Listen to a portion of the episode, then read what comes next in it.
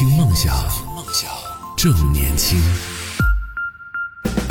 好，欢迎继续回来，这里是动听二十四小时的听梦想 FM，我是男同学阿南。我们今天讨论到的话题是说，各位朋友在生活当中有没有一些让你觉得发自内心的很佩服的人，就发自内心的觉得这个人太了不起了，可以来分享一下他们身上的什么样的一些闪光点，就让你啊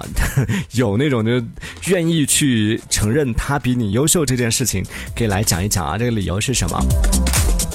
对，上一趴说到了一个人出去旅行这件事情，让人觉得很羡慕。彩虹这位朋友他说到，他说很佩服那些水性好的人，还有就是会游泳的人啊，以及会潜水的人。啊，因为小时候自己有溺过水，所以一直到现在都不敢下水。但是呢，又很喜欢大海，所以每一次去海边都只能够在沙滩上玩一玩，然后看看别人玩，就觉得很羡慕，很想下去，但是又不敢。这个可能是人生里面会有每个人都会有一个自己的边界。我们今天讲到的羡慕别人的这样的一个嗯点，就有一些事情是我们很努力做不到，有一些事情是自己给自己设置了一个，就到这个地方就没办法突破的一个，算是一个障碍吧。到这个地方就没办法冲过去了。当然，这也是各种各样的原因。有的人是可能啊小时候有过一些不好的经历，于是呢长大之后可能对比如说对水啊或者对某一些事物可能就会产生一定的这种恐惧。这种恐惧心理，就包括我自己，其实多多少少都有一点点。小恐高，但是我又是那种很追求刺激的类型，就是很追求那些刺激游玩项目的，比如说蹦极啊，然后包括像什么滑翔伞啊，然后这一类这种高空的，包括像什么跳楼机啊，跳楼机我曾经也尝试过，然后蹦极也尝试过。接下来心嗯还有目标，心里边的目标就是还有一个就是想要去跳伞 或者是滑翔伞这一类的。我对飞翔这件事情、飞行这件事情还挺感兴趣的，但是我不是那种就是很勇的那。那种有一些人真的是站在那种可能是一百层楼的那个往下看都完全是没有任何的感觉的。我不是那种，我是稍微高一点往下看，我真的会腿会有点软的那种。所以某种程度上我是恐高的。像之前去。尝试蹦极的那次也是，就站上去之后，从那个楼梯口要走到往下跳那个跳台，中间会有一段啊垂直的一段像是桥一样的一段路嘛。然后那一段路呢，它的两边其实是其实是有保护的，只是它是透明的那种，你是看得到下边的。哇，走那一段我几乎都是趴着走过去的。我都不敢走那一段路，我都往下看我都是腿软的。然后走到，其实我最后跳下来，当然也是被推下来的，很怂的。但是，但其实真的最恐怖的就是在跳之前的那个心理，包括做跳楼机也是。这个最恐怖的其实是在做心理建设的那个过程。然后，当你真的在那个过程里边，比如说在蹦极的时候，你已经跳下去的时候，然后当那个在做那个跳楼机也是在当它开始起伏的时候。其实那个时候的恐惧，你自己甚至有点觉得，心里面会在想说害怕吗？好像也没那么害怕。但真正怕的就是在开始之前做那个准备，即将面对这件事情之前的那个心理。所以我觉得可能对水这件事情的恐惧也有。类似的这种状态吧，害怕的是走出去之前的那个，会把它想得很可怕，会有很多这个恐惧。但如果你愿意尝试的话，有一些那种比较浅一点的，就你不一定去到去潜水啊，或者游泳啊。对，游泳它也有那种潜水区嘛，大不了我们就在那个儿童区，好不好？对，在那种儿童区可以直接站起来，在觉得不行的时候可以直接站起来的这样的地方，在这种比较浅的、比较安全的这种环境里边，可以先尝试一下。还有一位叫 Casey 这位朋友，他说。最佩服的人应该是我大学的一个室友吧，是一个人美心善的那种小姐姐。刚认识她的时候，会觉得她是怎么有点娇气，就误以为她是有那种公主病的女生。但和她熟络了之后，才发现她是真的性格无敌好的那种人，就对所有人都是超级温柔，而且很热心的。是在说我吗？他说大学四年，因为天天黏在一起，我就真的没有见过他发过一次火。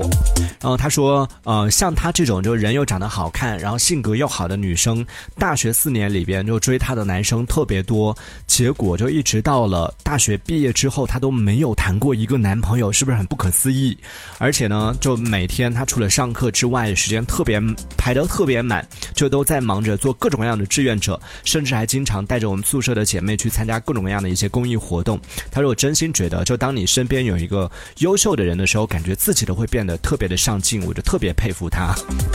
这让我想到了那个经常在新闻里边会看到的那种，说一个宿舍里边 什么五个人，然后全部考上了清华北大。每一次看到这种新闻的时候，说天哪，这个宿舍也太卷了吧！但真的是这样的，就是其实有时候真的，你身边的人对你的影响非常大。宿舍的舍友，或者是和你一起玩的比较好的，我们经常说的这种圈层，对我们人生的影响，其实真的挺大的。所以多去结交一些这种朋友吧。虽然和这种人做朋友挺累的，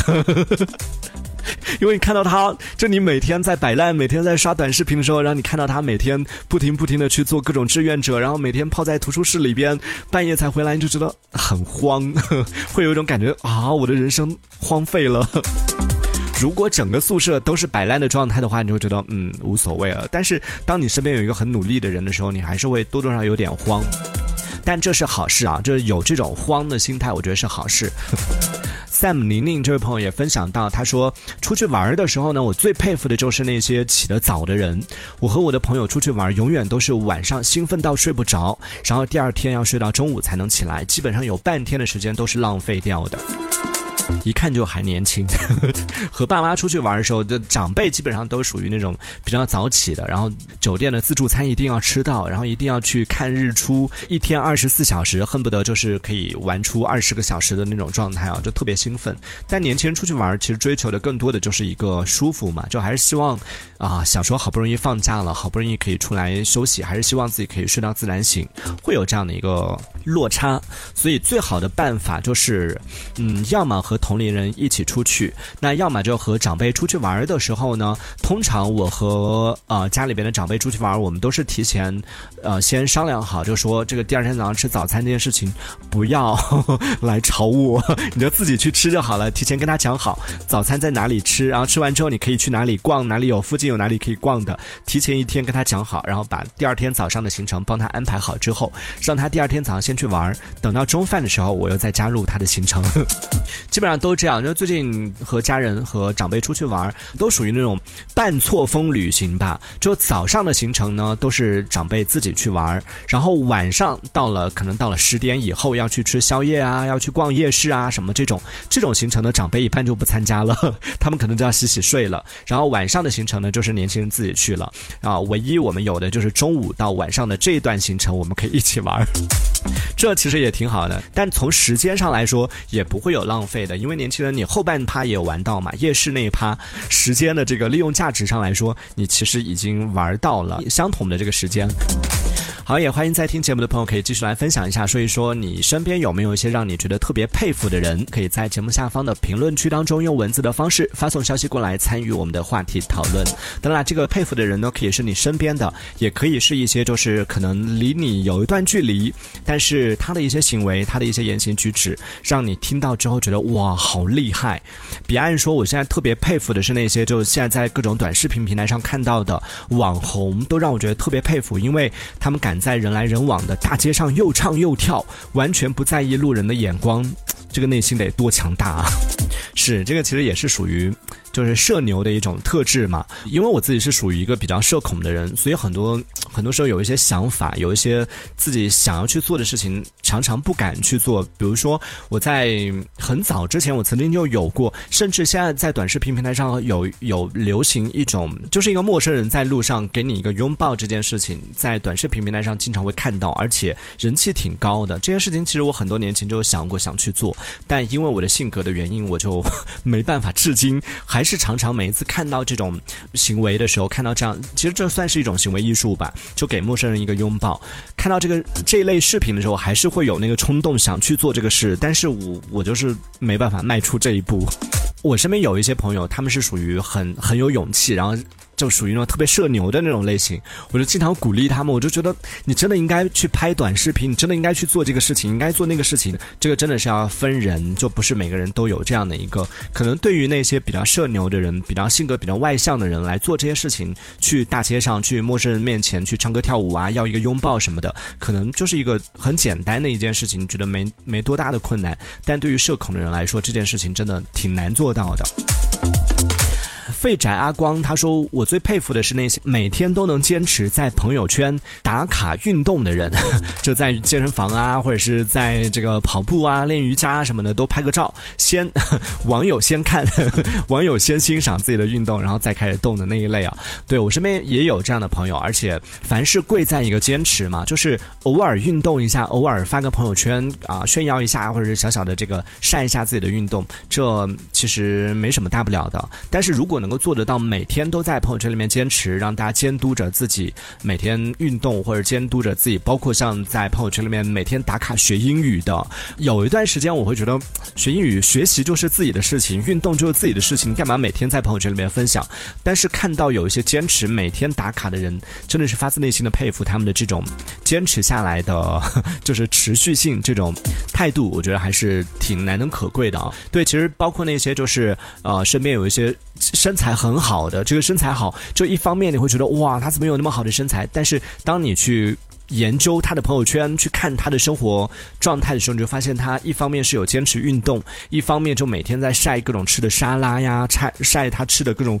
鸡胸肉啊什么的。在他朋友圈里面几乎看不到什么火锅啊、烧烤啊、奶茶啊这些东西。就是你还是得佩服，有听身边的那些，就是啊有这种健康生活或者有这样的好身材的朋友，也有分享过说，其实他们也是对火锅、烧烤或者宵夜这些东西，曾经也是迷恋过，也不是说是天生就不喜欢这些东西，曾经也是喜欢的。后来可能是因为想要自己有健康的身体，想要有好的身材，然后慢慢的戒掉这些东西之后，久而久之对这些东西就不会再有那种渴望了。但是这些东西好吃吗？他们是知道好吃的，因为他们曾经也吃过，曾经也喜欢过，所以嗯，坚持下来就是一段时间的坚持，养成了好的习惯之后，可能也能够戒掉这样的一些嗯不好的一些饮食或者是作息的一些习惯哦。阿瑶爱喝酸奶这位朋友他说，我最佩服的人是我的姐姐，因为小时候上学的时候呢，她就是学霸，害得我经常会被爸妈骂我不如姐姐，然后那个时候比较不懂事，还气了她很长一段时间。后来毕业之后呢？在工作当中，她又是一个女强人，就是属于那种比较争强好胜的类型。然后单位里边很多的男同事都特别怕她。然后但是呢，在家里边她又是属于特别贤惠的女人，然后把老公、把儿子都照顾得很好。虽然我经常会酸她，但是在我心里，她真的是一个女超人，很佩服她。这亲姐妹是吗？从小就生活在她的阴影之下，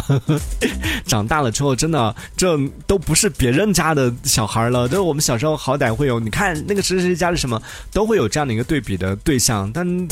谁知道这个人就生活在从小生活在自己的身边，然后什么都都比自己强。对于这样的人。对，亲姐姐嘛，就小时候不懂事的时候，我觉得特别讨厌，什么都比自己强一头，什么都爱爱出风头。但是好的地方就在于，通常有这样的一个姐姐呢，作为妹妹的自己，可能小时候学习不如她，可能工作之后什么的不如她，但是至少在自己的人生当中，我觉得如果你身边有这样的一个。家人有这样的一个，甚至是闺蜜或者是一个好姐妹，有一个人一直在你的人生当中比你强一头的话。虽然多多少少内心会有点小失落，就 总是优秀都是他，然后得到表扬都是他，会有点小小的失落。但从另外一个角度来说，有一个优秀的人在你的人生里边不断不断的引导着，或者说陪伴着你，在某种程度上，我觉得他其实给你的人生也是加分的，你的人生也不会太糟糕，就也不会走上，不可能说他那么优秀，然后自己又是一个学渣，这种情况可能。不太会出现吧，因为有一个激励自己的人，然后有一个榜样在那个地方，就可能还是自己内心里边也会暗自鼓励，然后小小的又会有这种小较劲的这种这种心态在当中嘛，某种程度上也算是自己的一个 竞争对手，对不对？我们最后来看一个朋友的消息啊，福娃他说：“我不佩服别人，我就佩服高中时候的自己，每天六点钟都能够起床，然后那个时候六点钟起床，每天都能够精神百倍的去啃书。但现在每天早上睡到八九点，一天都是萎靡不振的，都没有精神。所以最佩服的人就是 曾经年少时的自己。算了，我们今天终止就是算了。当年纪到了这个时候，到了这个阶段的时候，就不要再去 跟曾经的自己或者跟那些年轻人去比了。”啊、一方面呢，我们确实应该看到，不要去老是跟别人较劲，不要老是觉得说，哎呀，一定怎么怎么样去嫉妒别人啊什么的，不行，还是要看到自己的好。但同时呢，我们还是得承认，就当别人真的在某一方面做的比自己好的时候，当自己在某一些方面。确实已经努力了，已经尽力了，做的就是不如别人的时候，我们还是得承认别人的优秀。所以今天我们也是跟大家聊到了这样的一个话题，说到那些让自己发自内心佩服的人，只有当你承认了别人的优秀之后，你我觉得你才能够就是。算释怀吧，说算了，我已经尽力了，这件事情我只能做到这里了。或者说，当你承认别人的啊、优秀之后，你可能才能虚心的低下头来说，哎，去向别人请教一下，说你怎么做到那么优秀的？我已经很努力了，为什么我还是做不到这一点？如果你不愿意承认别人比你优秀，或者是说你不愿意承认这一点的话，嗯，你可能很难向别人开口啊。好，那因为时间的关系，我们今天就聊到这里了，也非常感谢大家今天的陪伴，我是男同学阿南，拜拜。听梦想，